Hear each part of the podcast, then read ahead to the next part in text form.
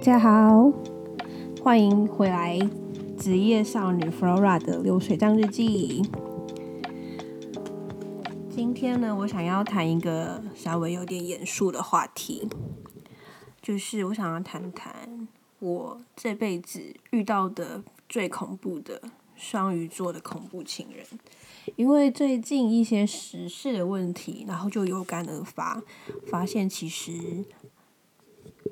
恐怖情人非常多。哦，这是一段我在大学时谈的感情，然后这段感情呢，充满着高压、紧张、不快乐、被否定，以及这个对象会在我的面前批评我的家人。在交往的前期，然后当时呢，我也比较忙。我就是嗯，我我跟他大大大概是可能大四的时候在交往吧，一开始交往，大三大四的时候在交往，然后我一直在准备毕业以后要要去申请我们学校的交换学生，所以我一直在准备托福，然后嗯，再加上我那时候程度没有到很好可以考托福的程度，因为我也不是本科系，我也不是外语系，我是。气管系，所以我是用一个气管系的程度，然后很努力、很努力的准备，准备托福这样。后来因为我当时太忙了，然后我还打了三份工，所以我全心全意的在准备交换学生、存钱跟打工。然后有有的时候我就会晚上很想要，就是准备那个写模拟试题。有时候晚上我想要写模拟试题，加上托福的模拟试题很长，就是你要你要就是屏气凝神，很专心的写才有办法写完。托福的考试通常一次要考四五个小时，超长的，所以你要写模拟试题的话，然后加上你要查什么的，都会还蛮花时间的。然后有的时候我就会想要不想浪费时间跟他聊天，因为他真的是随随地都要传讯息诶。后来我就想要关机一两个小时，然后专心的写模拟试题。这时候是一个交往前期的一个迹象，但这个迹象我现在没有察觉出来是一个恐怖情人的征兆。然后一开始呢，我就把手机关机了，然后我就专心的写模拟试题。然后在这一两个小时，我觉得一定不到两个小时，可能一小时而已，他就会传一大堆东西，说你怎么了？我怎么找不到你？我好担心哦！你赶快回传电话给我，我真的超级担心的。然后就用各方面的方式，用 Line 也传，用。Facebook 也传，用手机简讯也传，他都传了一大堆讯息。但是我真的只是关机了一两个小时，我想要好好的写模拟试题。他也可以，而且那个时候也可能才八九点，就是就是每个人都有自己的事情吧。然后我就想要好好的写模拟试题，然后他也他也不愿意，他就想要一直他想要他那个时候是想要随时随地掌掌管我的行踪，我在干嘛，几点几分在干嘛，做什么，他都想要知道。嗯，就是还蛮恐怖的。然后。而且他就是一个玻璃心碎的人，就是小心玻璃，fragile，小心玻璃，就是他的内心也是很像一个玻璃，有就是他，而且他常常会有自己的内心戏哦，就是在刚交往的时候，他就在他就这边自己幻想自己的内心戏，就是幻想说，哦，我要体验一下 Flora 每天上下学的路，然后我上下学的路就是很简单，就一条路啊，就是。就是我家到大学就是一条路，大概开大概骑家车、骑机车二三十分钟就会到的的同一条路。然后他就说他想要体验我每天上下学的路程，就去有一个地，就跟同学借了一台脚踏车。然后他就想，他就骑这脚踏车，我我也不知道他发什么神经，他就想要骑他脚踏车从嗯大学骑到我的路上，我的家里。可是。其实骑机车可能要十几二十分钟，然后如果是骑脚踏车的话，可能就是一小时吧，可能四十分钟到一小时不等，就因为脚踏车比较慢。后来他就那个脚踏车就一直没气，对他从他脚踏车从我大学骑来我家的路上一直没气。至于为什么没气呢？我也不知道，我不知道是不是他太胖了导致脚踏车 没气。还是脚踏车本来就坏掉了，就是就是那个脚踏车的轮胎本来就有点问题。这件事情我是没有去追究到底是太胖而没气还是怎样，反正他脚踏车一直没气。后来我就跟我妈说：“哎，那个他骑脚踏车来巴德，哎。”然后我妈说：“那脚踏车还好吗？”然后我妈其实是一个，她也没有恶意，她就是只是觉得说脚踏车不会坏掉，因为这个男生他真的蛮胖，一百多公斤，而且他之前为了不要当兵还吃的更胖，诶，真的超像一只猪的。好，我怕我的，我怕他告我，诶，就是变得更胖，胖应该不是骂人的话吧？你你你健康检查的时候都会说体重过重、肥胖。那健康检查体检报告我在骂你吗？应该没有吧，只是一个客观的叙叙述。对，那时候他太胖了，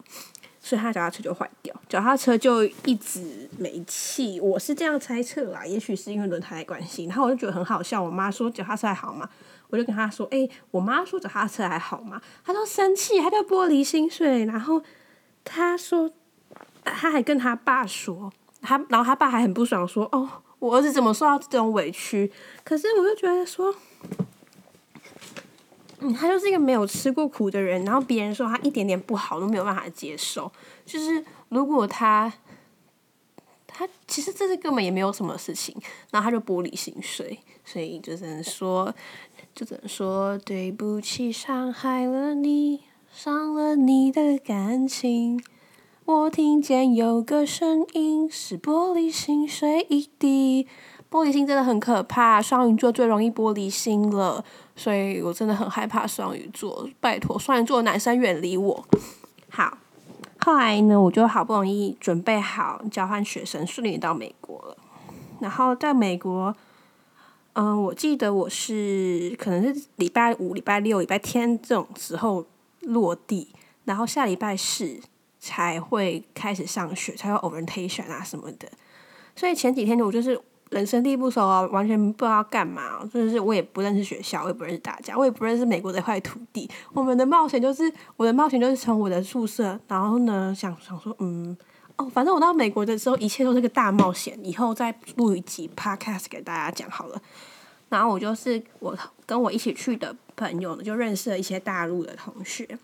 但我同学就人很好心，他就想要在我们新来的嗯女生。对，可能是想把妹，然后带大家一起去 Outlet 玩。结果去 Outlet 的时候，那那个是一个男生，一个男生开车，然后那男生就是我不知道为什么他讲话软趴趴的，就是可能是他的腔调吧。然后他，然后我男朋友就一直不让我去，我现在一直不让我去。后来我就是觉得我为什么我要听他的，我就坚持想要去。再加上我真的很无聊，我一个人在。在我的房间，然后我那时候又没有跟大家一起住在宿舍，我自己住的一个房子，所以我就离大家超级遥远的。然后我唯一认识的人要去 Outlet，然后如果我不去，我就会一个人待在我的房间，很孤单呢。然后我就想要去啊，就他就是生气我坐大陆男生的车，因为你看他他不想要我，他不想要我接近男生，他也很讨厌大陆人，所以。大陆男生是他更讨厌的东的生物，所以我他就不愿意，他就是很不爽我坐大陆男生的车。可是其实不是单独，是还有很多人呐，就是是带一群人一起去的，不是单独，只是开车的人是大陆男生，然后有一些朋友是就是中国人、台湾人都去啊。嗨，他就他就超生气的，他就他就规定我要就是戴着耳机。就是手机戴着耳机跟他讲电话一整天，其实也没有讲话，就有的时候就是逛来什么的。他就说：“你就跟我说你看到了什么啊？”然后我就耳朵超级痛的，因为讲电话一整天真的很久，可能就七八个小时，是认真的挂着耳机讲，走路一整天，然后他都要在我的耳朵旁边讲话，然后就好不舒服。那我很想要跟我的好朋友讲话，我很想要去探索这个整个奥雷，我我的梦想。不是我才刚落地，我去奥莱是我第一个去的地方。我就只是想要好好的看一下奥莱的东西，跟新认识的朋友聊一下。他就规定我要戴着耳机和他讲话一整天，因为他为了预防我和别人聊天，而且他要控制我一整天说的话、做的事情，他都是想都想要知道，反正就是超级恐怖的。然后我耳朵很痛。这和那个高佳宇被强迫通电话一整天控制行踪什么不同了？我就觉得是一样的，超级恐怖的。我那天我的同学都看到我，就是很不快乐的，一直挂着耳机，然后呢，一个人很一个人就是在走在角落，因为我我没办法跟大家混在一起，大家都在聊天，我没办法跟大家混在一起，就是超可怜。然后这种类似的事情超级多。只要我在美国的时候，我只要出去，就是离开我的小镇，可能只要呃有一种小行程，可能路途四十分钟到一小时的那种行程，我只要离开我的小镇，他就要求我要一定要传定位给他，一定。他说你，他就会说你传定位给我，你传定位给我，不管怎样都要叫我传定位给他。就算我发生了什么危险，他也没办法来救我啊！这这只是控制而已，他只是想要控制我跑到哪里。然后后来就是也要马上传照片给他哦。而且那个时候我就是因为美国的物价很高嘛，不像是台湾几百块就可以吃到饱。那个时候我我就是就是市居是没办法吃到饱的。然后很很快就会被降速，所以传几张照片以后就会被降速。可他又一直要强迫我传照片给他，后来就被降速以后就不想传，然后他就会生气，他就是很爱生气，就是很烦。现在想想，觉得定位这种事情真的是细思极恐。然后呢，只要赖没有马上读、马上回，他也会生气。所以我在和朋友吃饭的时候啊。压力都超大的，我要随时随地看手机，要不然就是如果我没有看手机，跟我朋友聊天，几分钟后再看手机，他就会觉得为什么我这么晚回，我在浪费他的时间，然后他就会爆炸，然后他是也会想要，更恐怖，他是想要试图控制我的心情，诶，心情这种事情是可以控制的吗？好，例如他呢，就是他就很喜欢送一些。他就是一个少女，你知道吗？他就是好，他就会说：“我就是想要你写卡片给我啊！”哦，Come on，谁？我就我就是懒得写卡片给他，但是他就一直规定我要写卡片给他。我就是不想写还没，他就会规定。就是这种事情已经已经没有意义了吧？就是如果这种不是发生发自真心诚意想要给的东西。用规定的，我真的觉得完全毫无意义。而且他规定我一定要有什么寄给他啊什么的。他有一次他就寄了一些礼物给我，然后这些礼物也不是什么好礼物，也不是什么 LV，也不是什么名牌，就是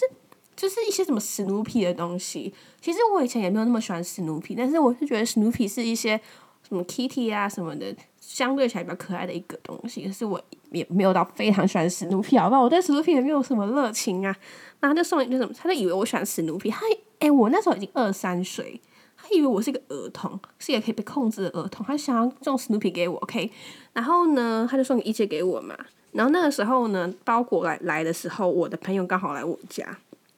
然后他就视讯打过来，然后我就说我收到包裹的。他就规定我不要现在开哦，他说你不要现在开包裹，他超级凶的，你不要现在开包裹，因为我的朋友在我的家，你们要他表现出很开心的样子，你们要表现出很爱我的样子。然后我说。为什么连我的我要表现出的心情，他都要控制？他连我的心情都要控制，就不管是我，就是我做我的一整天的一整天的行程，然后我跟我跟谁相处，我和我在哪里都要控制之外，连我的心情也要控制。后来呢，就是跟他交往大概两年，然后两年内我从来没有加过任何一个男生的 Facebook，连 gay 都不行，然后。我的朋友要找我，如果是男生的话，只能用那个陌生讯息看我联系，真是超可怜的。我朋友超讨厌他的，我朋友都会说：“哦，那个死胖。” 我朋友就很不喜欢他，因为我觉得，我觉他们都觉得我和他在一起很不快乐，就是真的是很不快乐。我那时候真的太年轻了，没有想清楚，说那时候也没有感受到自己的不快乐吧。如果是现在的我话，我就会立马封锁。删除这个人，但是那个时候的我就是太年轻，以为这就是爱。然后只要我加任何一个男生 Facebook 一个，任何一个，他十分钟内就会打电话过来问我为什么我要加他，然后说这是很严重的事情，你怎么可以加别的男生？然后他觉得我加别的男生的话是一件非常严重的事情，就像外遇一样严重哦。然后呢，他就会情绪勒索。他的他最擅长的事情就是情绪勒索，就是双鱼座就是情绪勒索专家。然后他就是没有办法接受我在美国有独立的新生活，然后他就用自己的用尽自己所能控制我。所以只要我和朋友出去，我都紧张兮兮的。我连去女生的宿舍过夜，我都他都不能接受，所以我都偷偷去，我都不敢跟他讲。然后呢，有一次女生来我的家，被他发现，因为我女生在我家住，就是有的时候只是来我家玩的时候才来我家住，不管是在美国还是台湾，只要我有一次来我家，没有事先跟他讲，他也会生气。我就是这种很小的事情也会生气。嗨，就觉得和他在一起的时候，就真的觉得我不是我自己，就完全就是一个完全被他控制的玩偶。然后他不是个基督徒嘛，然后他就是很虔诚还怎样？就是如果我不想去教会，我有时候就不想去嘛。他也会情绪勒索，他就说你不要去教会，我们就分手吧。他他超级常把分手挂在嘴旁嘴旁边的，而而我是一个，如果我要分手，就会就是只会说一次，我就说那我要分手就是就是真的要分手，我不是那种把分手当成口头禅那种人，因为我觉得这样子不不 serious。后来他就说什么你不想去教会就分，我们就分手，那就情绪勒索，然后有很多情绪勒索的事情，就是比如说他觉得我太胖了，因为。他的家人，我也不知道是什么家教啦，就是他的家人在他面前笑我胖，然后他就觉得自己的面子不好不保，很没有面子还什么的，然后就说要跟我分手。然后就是我我我真的也不懂他们整个家庭，然后他的家人也会瞧不起我的家人，就例如就是他爸，他爸就是会看我妈的 Facebook，然后我妈就是学那个易经的人。他他他爸就会觉得我妈是邪门歪道诶，然后很贬低我妈的宗教。然后他来我家看到一些，比如说就是真的不是什么，我们家真的不是什么道士啊，什么都不是。我们家也没有什么神明厅，我们家就是有有有摆一些比较保平安的东西，像是什么灯笼啊什么的。然后他就会觉得我家是一个很是一个庙诶，然后就会很讨厌我们家，很反感，就是很多行为都。让人有点不太舒服。后来，嗯，最严重一个月吧，我们吵最严重一个月是他来美国找我的一个月，然后真的太常吵架，因为他吼自尊心太高了，只要我的想法和他不一样，他就会生气，然后他就觉得，哎，他的就是把自己的尊严看得比天高，就是可能刚来落地的第一两天，我们就开始吵架。就是超级不太能相处的，好像就是他讲一个屁话，然后我就觉得不太合理，我就说，嗯，我觉得好像不太可以诶，他们就是好像不太可能诶这件事情，然后他就生气，他就说，你干嘛连附和我一下都不愿意呀？然后我就是一个理性的想回，就是回应他一个问题的一个现象，他就生气，然后就是我们一开始是要一起走路去某个目的地，然后在路上可能在这条路的路程也只有五分钟。在三分钟的时候，他讲了一个话题，我觉得，嗯，我的想法跟他不一样，我就说可能，可能不太可能吧。他就生气，然后就走回去，走回去我的家里。我真的不理解，我真的不太懂为什么，就是很他就是很容易暴怒。后来呢，呃，我跟他在我租的公寓那一个月吧，就是常大吵。然后我觉得那整栋公寓都听到我跟他在吵架的声音，而且我其实，在那个月一直有种看清这个人的感觉，觉得他很废，就是像是我可能八九点上学，然后十点十一点结束课的时候，我上学的时候他还在睡觉，OK fine，然后我十点十一点结束课回来家吃点早餐，他还在睡觉，OK，我在上第二节课到十二点半之类的。我回来看过他，他还在睡觉诶，我就觉得他超废的，而且他也不愿意帮忙做我的家事，然后他就会骂我说：“我来美国是来度假的，不是来帮你做家事。”就是超凶的。他可能觉得想要唠狠话吧，因为他可能怕我觉得他很无聊，可以帮忙做点家事。OK，喂，还有一次就是这件事情真的是我觉得我现在想起来还是蛮难过的事情。然后我跟我妈讲，我妈也觉得很难过。就是有一次，也是就是，这就是这个时候是晚上吧。然后我一直晚上我六点半有一堂课，然后是 advertising advertising management。然后我六点半上到八点半，还是九点，这个晚上的课。然后因为晚上的课，我觉得压力比较大，然后我就赶快回到家。而且我好像上课上到五点，然后六点半要上课，所以一个半小一个半小时的，就是我有两堂课。就是一堂课到五点结束，然后下一堂课的 advertising management 是到六点半开始，所以我只有一个半小时的时间可以吃晚餐，而且我通常都是自己煮，那自己煮要煮还什么的，其实还蛮花时间，至少都要半小时以上，所以我那时候就赶快在那边煮东西吃啊。然后我那时候刚好是在煮关庙面炒面，关庙面炒面的做法就是把面关庙面，而且我还是去两个小时以外的华人超市才买到了关庙面，因为我。念书的那个小镇就是没有什么华人超市，就是因为太偏僻了，只有 Walmart 跟一个叫做 Runs 的那个 supermarket，所以要买到关庙面其实是一件有点辛苦的事。所以我那天就在吃我珍藏的关庙，我那天在煮我珍藏的关庙面。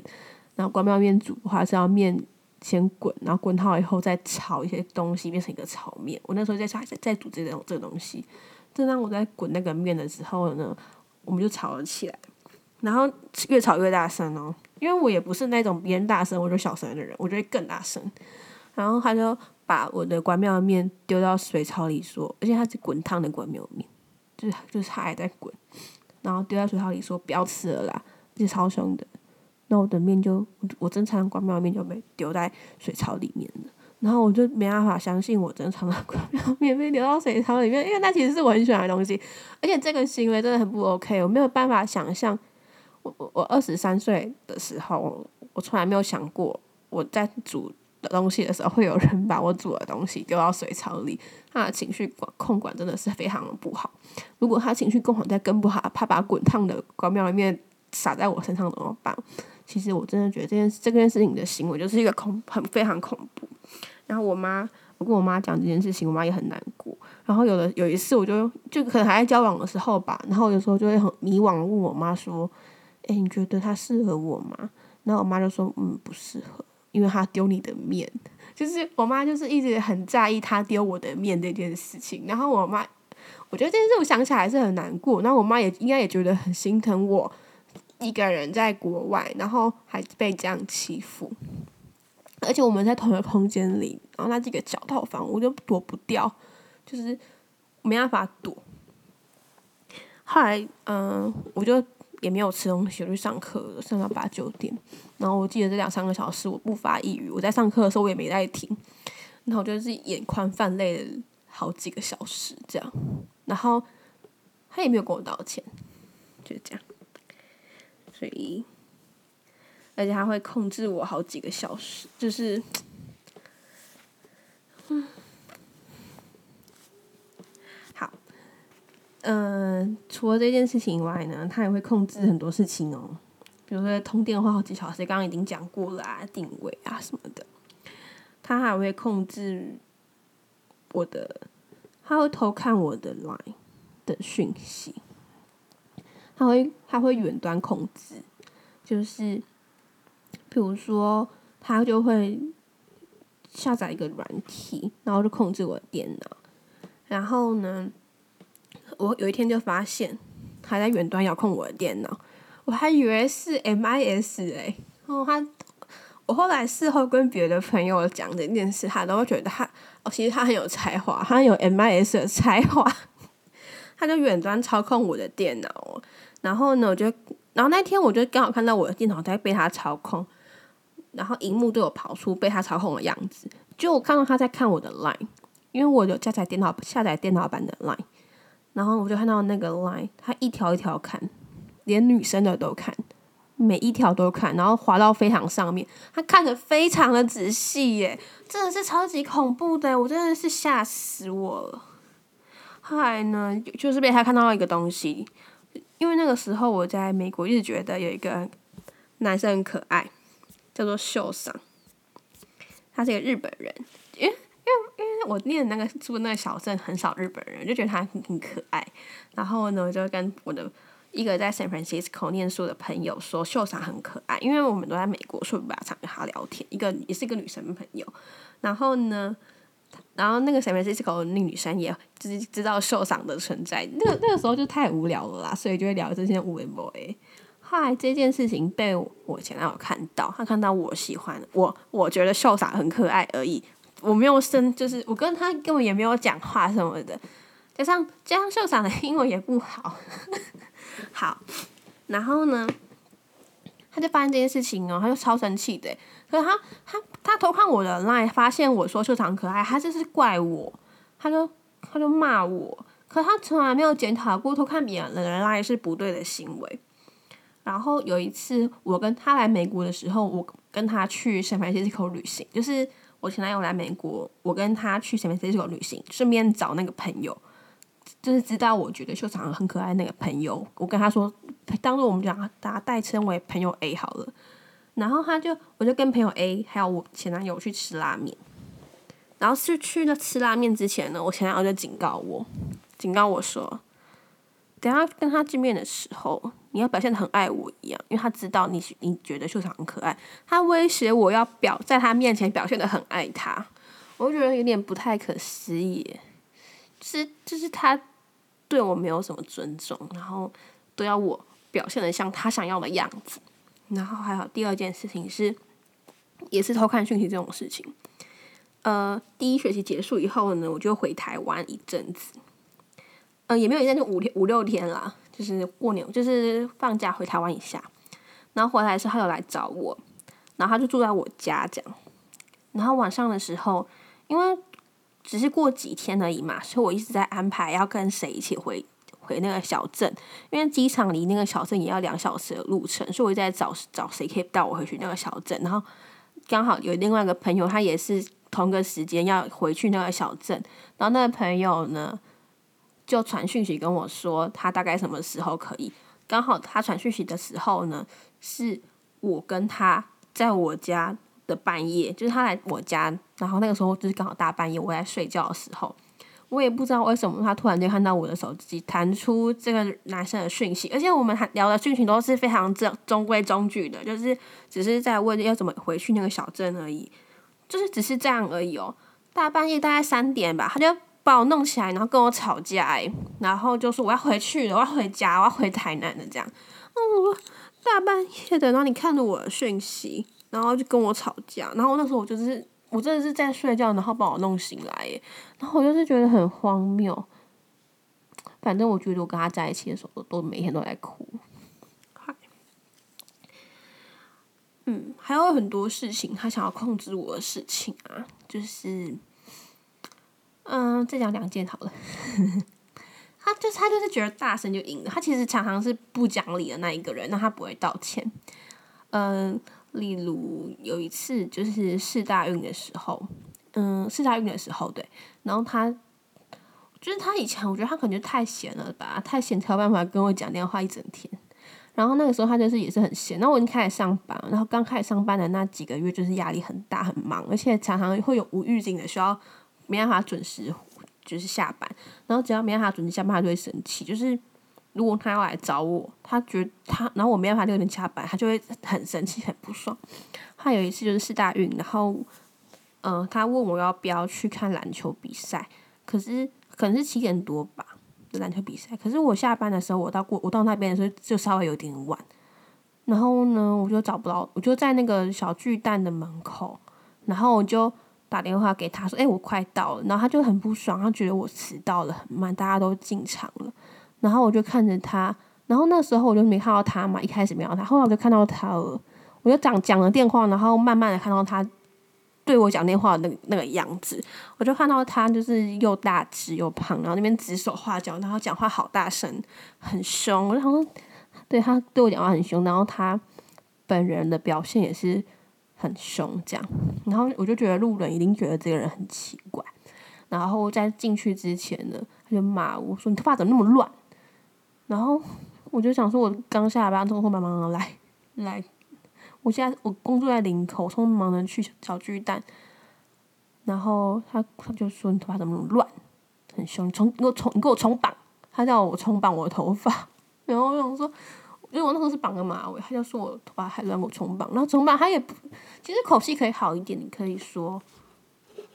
你可以说，哎，你你要你头发有点乱，可不可以重重再绑一下比较好？他这种好好讲的口气都没有，话怎么那么乱？给我冲绑！然后你等下给我看到我妈给我要给我笑哦，就是这种超级态度超级不好。他就是就是有些时候讲话其实可以不用这样，但是他就是要这样子非常恶劣的方式讲话。还有就是有一次吧，我跟他约见面，然后他就说：“哦，待会是解，他好像好像是要，反正这件事情可能我也有责任，可是我感受不到我的责任在哪里。就是他说要去西门，他说要带我去台北玩，可是可能是带带我去西门町玩之类的吧，然后叫我坐捷运去。”可是我好，我好像没有注意听到他要带我去哪里玩，然后我就我就看他写的讯息是说，我们待会是捷运东门站见。好，然后我就看到捷运东门站见嘛，然后我就坐坐捷运去那个捷运东门站，而且台北捷运我真的很不熟，我就好不容易搭到捷运东门站，然后我说，哎，我到了，结果他说我在西门站呢，我就说你明明传讯息是东门站啊，他说。我们要去西门町，但是西门站呢？你难道不会想一下吗？可是明明就是他自己传错的地方了，然后其实这件事情他错的比较多，可是他就是会把自己的错误怪，先把它怪出去再说。然后反正就是很多事啊，比如像刚刚那个叫见到他妈要笑这种，就是很凶又又威胁的那种口气，真的是每天都在发生。然后我觉得他想要找一个不是他一个女朋友，他想要找的是一个可以他可以控制的对象。然后。我跟他发生的很的很多，他有很多恐怖情人的行径，真的是太多了，一集就是难以盖刮完。之后再分其他集继续讲吧。然后今天这一集是有点沉重的一集，所以希望大家当做笑话听听就好。拜拜。